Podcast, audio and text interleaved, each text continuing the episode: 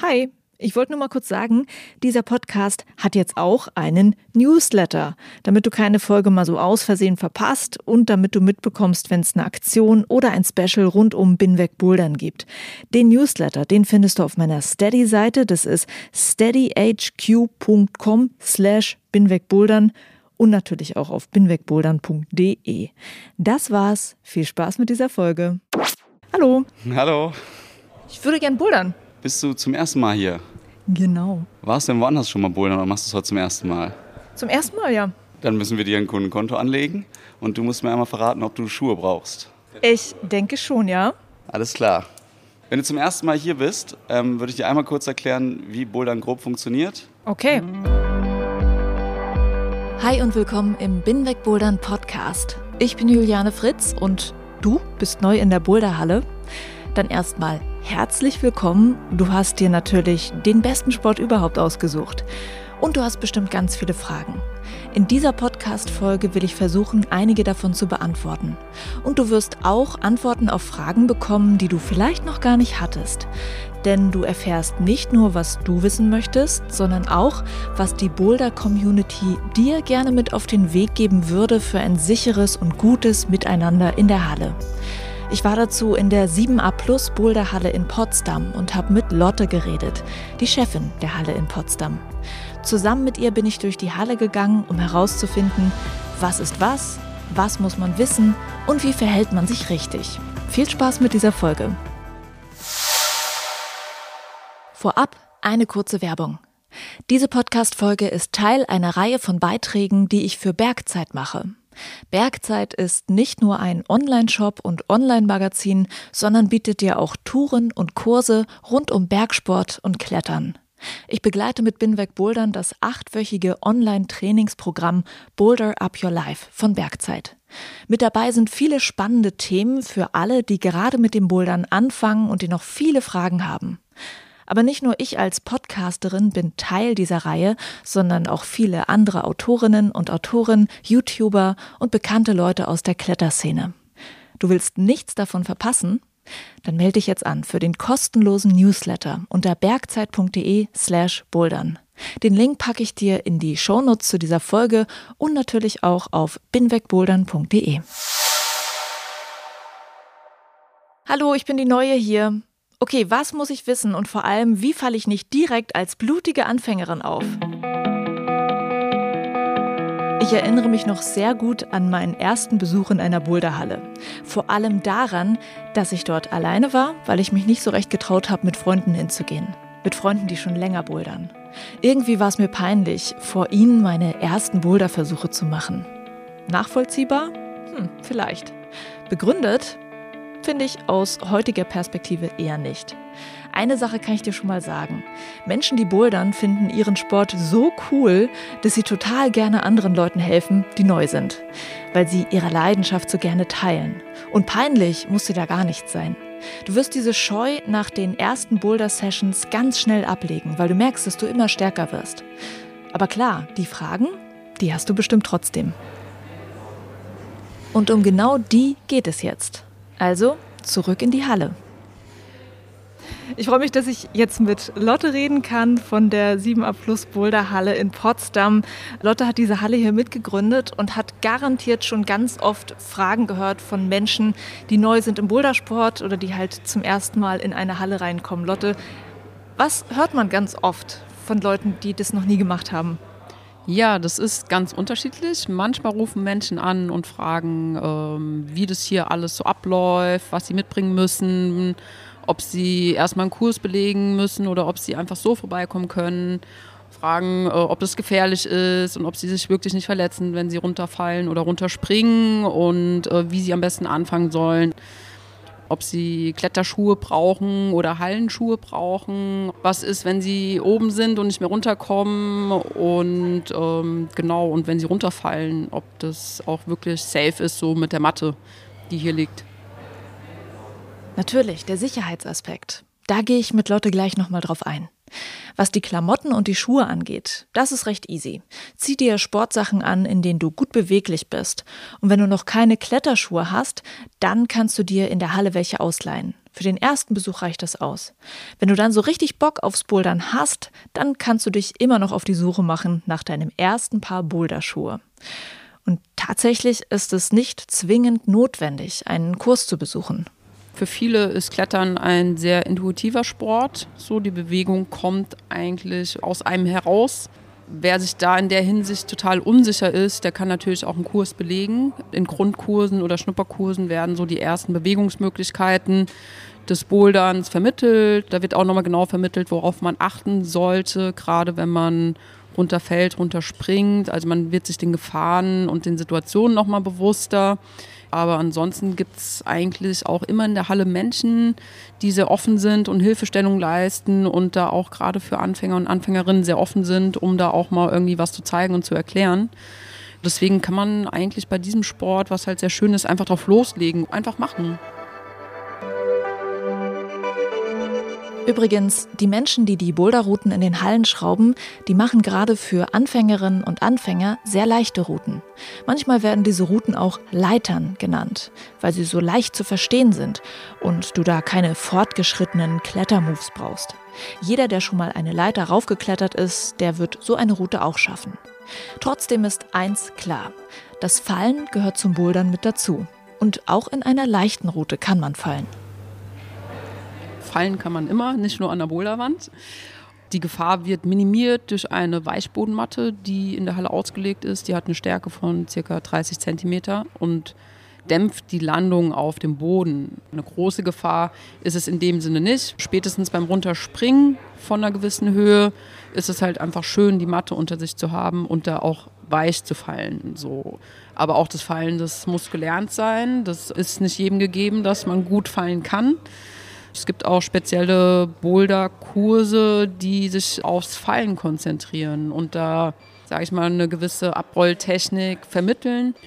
Übrigens kann man Fallübungen auch ganz bewusst mit ins Warm-up aufnehmen. Also eine leichte Route aussuchen, vielleicht erstmal nur zur Hälfte klettern und dann abfallen. Beim Fallen solltest du am besten auf beiden Beinen landen und dann etwas in die Knie gehen. Das federt den Aufprall ab und man kann dann auch noch über den Rücken abrollen. Bitte nicht als erstes auf die Hände fallen, die Arme und Handgelenke, die sind bei einem harten Aufprall sehr empfindlich.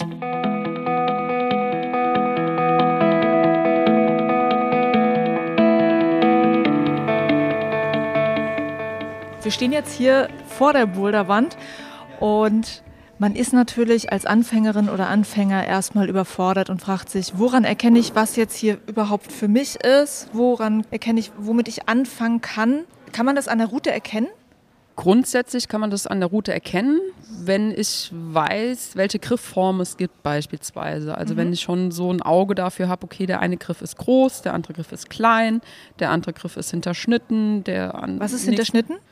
Wenn ich quasi mit meinen Fingergliedern hinter den Griff greifen kann. So, also mhm. wo ich mich gut festhalten kann, würde ich es mal nennen. Und dann weisen wir natürlich auf unser Farbsystem hin. Also jede Halle hat da auch ihr Farbsystem, wie sie quasi den Kunden und Kundinnen die Boulder-Routen in der Schwierigkeit vermitteln. Das fängt bei uns mit Gelb an. Danach kommt Blau bis Schwarz ist dann das Schwerste. Aber wenn sich dann die Menschen, die neu in die Halle kommen, quasi an dieser Farbe orientieren, wissen die, okay, da wird mich jetzt keine große Bewegungsherausforderung erwarten, sondern das ist einfach nur, um ein Gefühl dafür zu bekommen, wie fühlt sich so ein Griff an, wie fühlt sich so ein Tritt an, wie fühlt sich das an, wenn ich das erste Mal irgendwie auf meinen Füßen in der Wand stehe und mich mit meinen Händen festhalte. Also da wird Bewegungs technisch noch nicht viel abgefragt. Dazu empfehle ich auch immer, erstmal eine liegende Wand zu suchen und nicht direkt eine überhängende Wand, wo mehr Körperspannung gefragt ist. Okay, diese Wandformen und die Bezeichnungen dafür, die wirst du alle noch kennenlernen. Es gibt natürlich schlicht senkrechte Wände beim Klettern und Bouldern. Aber die meisten Wände sind geneigt. Entweder zu dir hin, das ist dann ein Überhang, oder von dir weg. Das ist dann die von Lotte erwähnte liegende Wand.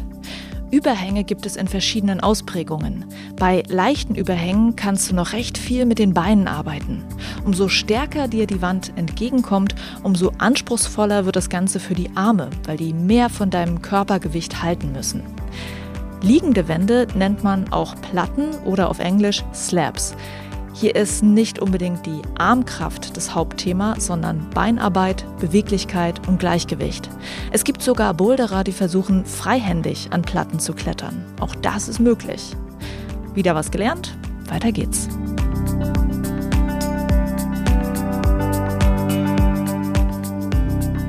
Wenn du Anfängerinnen und Anfänger in der Halle so beobachtest, in welchen Situationen sieht man Anfängerinnen und Anfänger öfter, wo man nochmal darauf hinweisen muss, dass man es anders tun sollte?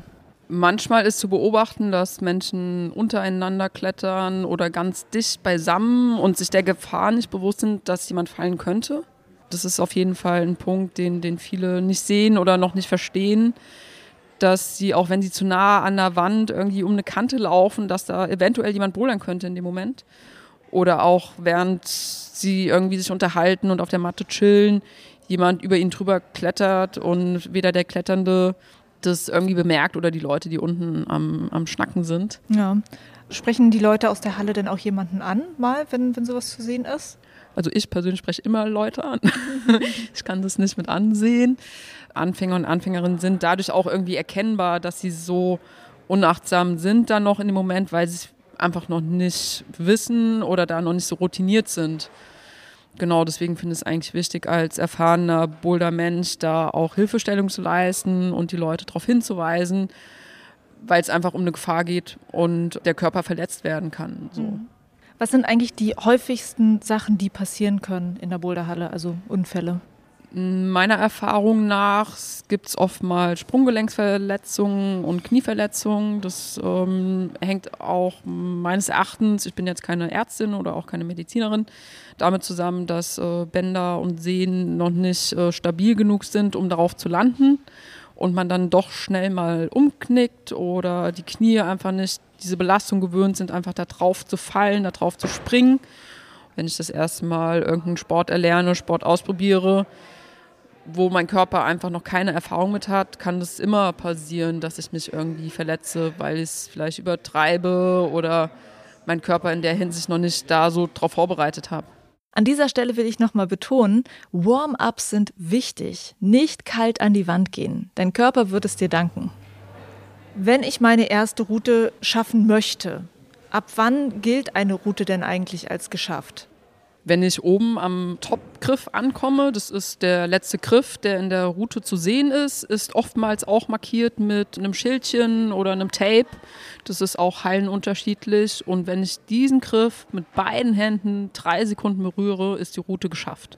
Gibt es irgendwelche Sachen, die man darf oder nicht darf? Also wird irgendetwas als Cheaten irgendwie bezeichnet? Ja, also Schraublöcher sind tabu.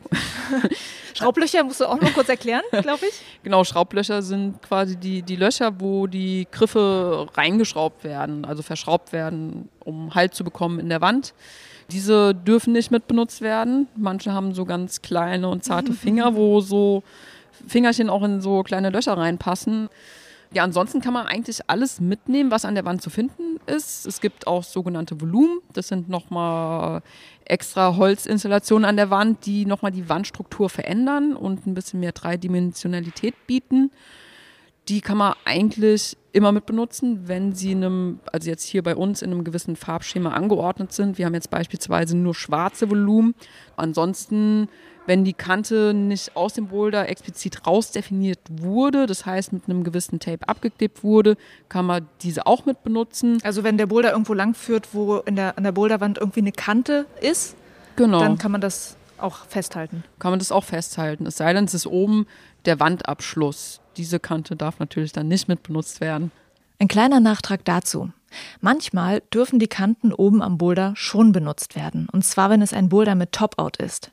Es gibt Boulderwände in Hallen, da enden die Routen am markierten Topgriff, so wie in der 7a Plus Boulderhalle in Potsdam. Und es gibt Boulderwände, da hat man die Route erst geschafft, wenn man auf den Boulderblock raufgeklettert ist. Und dazu muss man die Kante oben am Boulder natürlich mitbenutzen, um sich nach oben zu ziehen. Das ist von Halle zu Halle verschieden und das hängt auch mit der Deckenhöhe in den Hallen zusammen, ob überhaupt nach oben hin Platz ist, damit die Leute auf die Boulder raufgehen können. Was du aber in jeder Halle vorfinden wirst, das sind diese kleinen und großen Beutelchen mit weißem Pulver drin, genannt Chalk.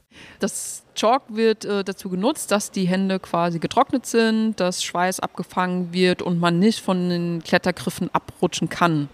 Jetzt gerade auch in der Corona-Zeit ist es sehr empfehlenswert, beziehungsweise in manchen Hallen sogar Pflicht, das zu verwenden, um einfach auch Viren und Bakterien zu minimieren.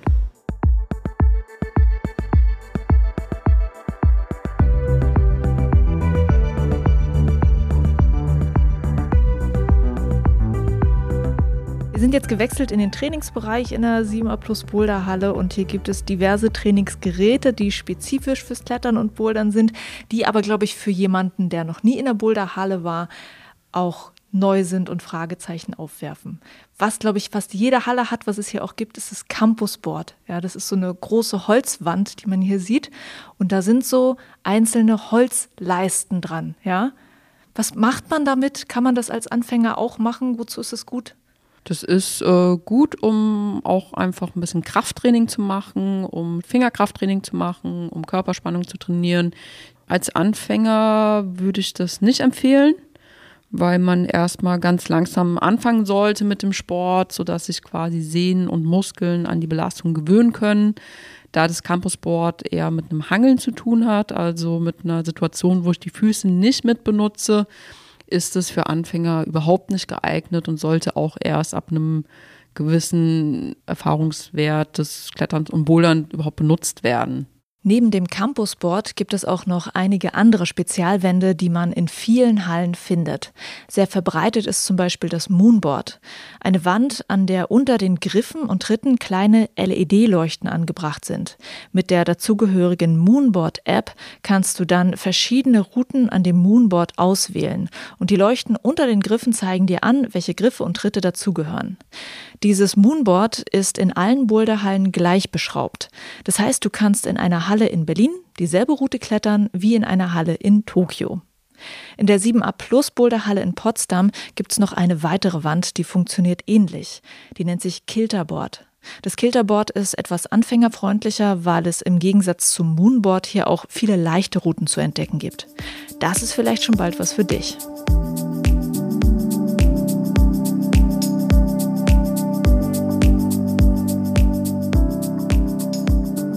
So, zu guter Letzt kommen wir zum richtig ernsten Teil dieser Podcast-Folge. Ich habe mit Lotte über Benimmregeln in der Boulderhalle geredet. Was sind dann Sachen, an die man sich vielleicht so in der Boulder-Community so untereinander so hält, was man einem Neuen oder einer Neuen vielleicht mal sagen müsste? Gehört sich nicht, macht man nicht. Also was mir zum Beispiel als erstes äh, einfällt, ist Chalk. Ich glaube, wer neu ist, der freut sich erstmal, dass es so lustig weiß rumstaubt. Aber das ist zum Beispiel gar keine so gute Idee, oder? Also es ist nicht so empfehlenswert, jetzt irgendwie Chalkbälle oder Chalk so in der Gegend herumzuwerfen. Also das bitte nicht tun. Ansonsten auch die Hände irgendwie in der Nähe des eigenen Körpers chalken, jetzt nicht unbedingt in die Hände klatschen oder sonstiges, so dass viel Feinstaub freigesetzt wird, weil dieser wird von allen Menschen, die sich in der Halle befinden, eingeatmet. Deswegen auch ähm, nicht so großzügig chalken, sondern einfach auch nur, dass es für den Go quasi reicht und mit dem Chalk so grundsätzlich nicht übertreiben genau, das ist auf jeden Fall eine Selbstverständlichkeit eher, dass man da sehr achtsam irgendwie mit sich und den anderen Menschen in der Halle umgeht. Ansonsten auch das, ähm, wer zuerst in der Route ist beispielsweise, hat Vorrang. Also da auch ein bisschen drauf achten, okay, wo fängt meine Route an, wo hört meine Route auf und wer ist gerade neben mir, ist die Person schon in, in seiner Route oder in ihrer Route drin und kreuzen sich die, die Routen. Also da sind auf jeden Fall auch Punkte, wo es öfter mal ein bisschen Schwierigkeiten gibt oder Aneckungen so untereinander, wenn jetzt beispielsweise ähm, jemand Erfahrenes in seiner Route, die er vielleicht schon ganz lange projektiert, ähm, kurz vorm Endzug ist und auf einmal quert eine Anfängerin oder ein Anfänger, so dass man dann nochmal irgendwie abbrechen muss. Das ist dann natürlich sehr ärgerlich. Genau, da zählt auch einfach die Achtsamkeit und so ein bisschen das Bewusstsein dafür, okay, ich gucke mir die Route vorher an, wo sie entlang geht und gehe nicht einfach blind da rein. Mhm. Dann kannst du bestimmt auch noch Benimmregeln technisch etwas zu diesen Bürsten erklären, die es so in der Halle gibt. Was kann man dazu sagen? Viele Hallen haben ähm, große, lange Bürsten ausliegen, die man auch benutzen soll. Nicht nur, um quasi den Boulder für sich vorzubereiten, sondern natürlich auch, wenn ich den Boulder begangen bin, ihn quasi für die nächste Person wieder zu reinigen, sodass die Person, die das als nächstes ausprobieren möchte, auch die Chance hat, da einen geputzten Boulder vorzufinden. Warum ist Putzen wichtig? Die Griffe werden durch äh, viel Chalk zugesetzt und verschleißen schneller. Also viele heilen die Schrauben ein bis zweimal die Woche. Und wenn man sich vorstellt, dass da hunderte von Menschen diesen Boulder ausprobieren, alle mit gechalkten Schweißhänden den Griff berühren, ist der Boulder irgendwann einfach schmierig, wenn er halt nie geputzt wird. Weil das Chalk setzt sich in die Poren des Plastiks und macht den Boulder dann irgendwann auch tatsächlich schwerer, weil man irgendwie sich anders festhalten muss oder stärker festhalten muss. Und wenn jeder den Boulder sauber macht, gerade bei warmen Temperaturen, aber auch grundsätzlich ist es irgendwie für mehr Menschen langfristig möglich, den Boulder zu begehen. Mhm. Was ist dir noch wichtig an Verhaltensweisen von Leuten in der Halle? Dass, wenn ich einen Boulder probiere und es kommen andere Leute dazu, denen auch die Möglichkeit gegeben wird, den Boulder mal auszuprobieren, dass nicht nur ich in der Route hänge, sondern auch irgendwie das andere ausprobieren kann. Dass es einfach ein Raum sein kann, wo sich alle wohlfühlen und einfach achtsam miteinander umgegangen wird. Mhm. Ja. Es gibt noch etwas, das nennt sich Beta-Spraying. Und das bedeutet, dass ich quasi jemanden beobachte, wie er einen Boulder klettert, von dem ich weiß, wie der funktioniert. Und dann rufe ich so, ey, du musst so und so deinen Fuß drehen oder das und das machen. Das nennt man Beta-Spraying und ist manchmal nicht so gerne gesehen. Also, dass man Leuten irgendwie sagt, was da zu tun ist. Da muss ich mich selber mal kurz unterbrechen, weil ich dir das Wort Beta bestimmt erstmal erklären muss. Eine Beta ist eine individuelle Art und Weise, wie du deinen Boulder kletterst. Dein Freund oder deine Freundin macht es vielleicht ein kleines bisschen anders als du, weil er oder sie andere Fähigkeiten hat oder einen anderen Körperbau. Also, deine Beta kann ganz anders sein als die Beta von einem anderen Menschen. Und Beta-Spraying ist halt das Vorsagen der eigenen Beta. Und so findet es Lotte, wenn ihr jemand die Beta vorsagt. Ich persönlich bin dann immer sehr genervt, äh, wenn mir von irgendwo aus der Halle jemand zuruft, wie ich den Boulder äh, machen muss, weil man findet auch manchmal individuelle Lösungen. Die Körperproportionen sind immer unterschiedlich. Wenn das eine, ein sehr langer Mensch zu mir sagt, heißt es das nicht, dass diese Beta für mich auch funktionieren kann. Bouldern ist für mich persönlich eine Lösungssuche und ich probiere das gerne erstmal selbst aus. Wenn ich halt absolut nicht darauf komme, kann ich immer noch jemanden fragen, so, ey, wie hast du das denn gemacht oder hast du einen Tipp für mich oder irgendwie so derart, aber das irgendwie direkt sofort zu sagen, ist irgendwie ein bisschen unangenehm, aber manchmal flutscht es auch so raus. Was ich zum Beispiel mache bei dem Thema, wenn ich jemanden sehe in der Route und ich denke, ich könnte helfen, ich frage halt einfach, denke ich. Genau, wenn man fragt, ist es okay, dann ist es ja auch nicht so vorgesagt. ja. Jeder, der schon mal äh, nach langem Probieren ein Boulder alleine geschafft hat, auf die Lösung gekommen ist, der weiß einfach auch, wie schön das ist. Und das ähm, nimmt man dann vielleicht der Person. Was gibt es noch für Sachen? Was darf ich zum Beispiel nicht auf der Matte? Also so wahrscheinlich Essen, Trinken, was, was ist Essen, da wichtig? Essen, Trinken ist natürlich nicht so schön weil auch gerade Flaschen ähm, eine Verletzungsgefahr darstellen, wenn die Richtung Wand rollt oder da rumliegt und dann fällt jemand oder springt jemand drauf. Grundsätzlich sollte der Bereich, wo gebouldert wird, komplett freigehalten werden. Also auch von Chalkbags, Schuhe, Bürsten und sonstiges, was man mitnehmen darf. Aber so Essen, Trinken, genau, das ist auf den meisten Matten nicht gestattet. Darf man barfuß auf die Matte? Äh, bei uns ja. Also das ah. ist auch Hallen unterschiedlich. Dann ist auch in vielen Hallen die oben ohne Situation ähm, immer sehr diskussionswürdig auf jeden Fall bei Was uns. Was heißt das? Ob mit oder ohne T-Shirt gebouldert werden darf. Wir haben da die Policy, dass quasi man das machen darf, wenn man alle Menschen in der Halle danach gefragt hat, ob das in Ordnung ist. Das ist ja natürlich auch schwierig manchmal, alle Menschen in der Halle danach Genau, deswegen lässt man das T-Shirt einfach an. Ähm, Hat aber auch einen hygienischen Aspekt für uns. Also ja. ähm, T-Shirt aus, dann sifft der Schweiß direkt in unsere Matte, gegebenenfalls auf eine Plane und ist dann da vorhanden. Mhm. Was ist, wenn ich so kleinere Verletzungen habe, wenn ich irgendwie mal einen Cut am Finger habe oder so? Was mache ich dann am besten? Wir haben bei uns so einen kleinen Medizinschrank aushängen. Da ist Erstversorgungsmöglichkeiten drin, Pflaster, Desinfektionsspray und auch Tape. Da kann man sich selbst quasi verarzten und kann sich da einfach selbst bedienen. Am besten nicht mit dem blutigen Finger an die Wand. Nee, bitte nicht. genau, also wenn da irgendwie Blut austritt, ist es natürlich sehr unhygienisch für die anderen Menschen, die dann auch in den Boulder wollen, wenn da Blutspuren zurückgelassen werden. Deswegen ist es halt sehr gut, da direkt irgendwie ein Pflaster drauf zu kleben oder Tape, um das einfach zu vermeiden oder in Chalk tunken, bis es nicht mehr blutet. Das stelle ich mir übrigens auch ein bisschen eklig vor, den blutigen Finger in Chalk tunken. Natürlich soll dieses unschöne Bild nicht das letzte sein, was dir von dieser Podcast-Folge in Erinnerung bleibt. Vielleicht eher das hier. Auch Lotte war irgendwann mal das erste Mal in der Boulderhalle.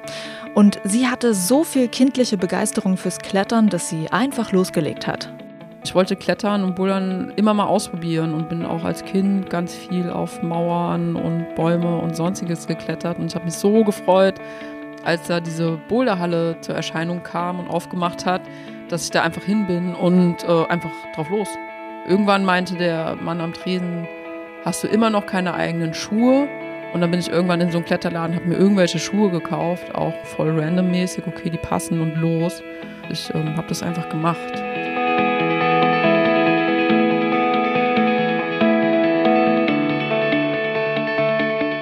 Das wäre jetzt auch mein Tipp für dich. Einfach machen.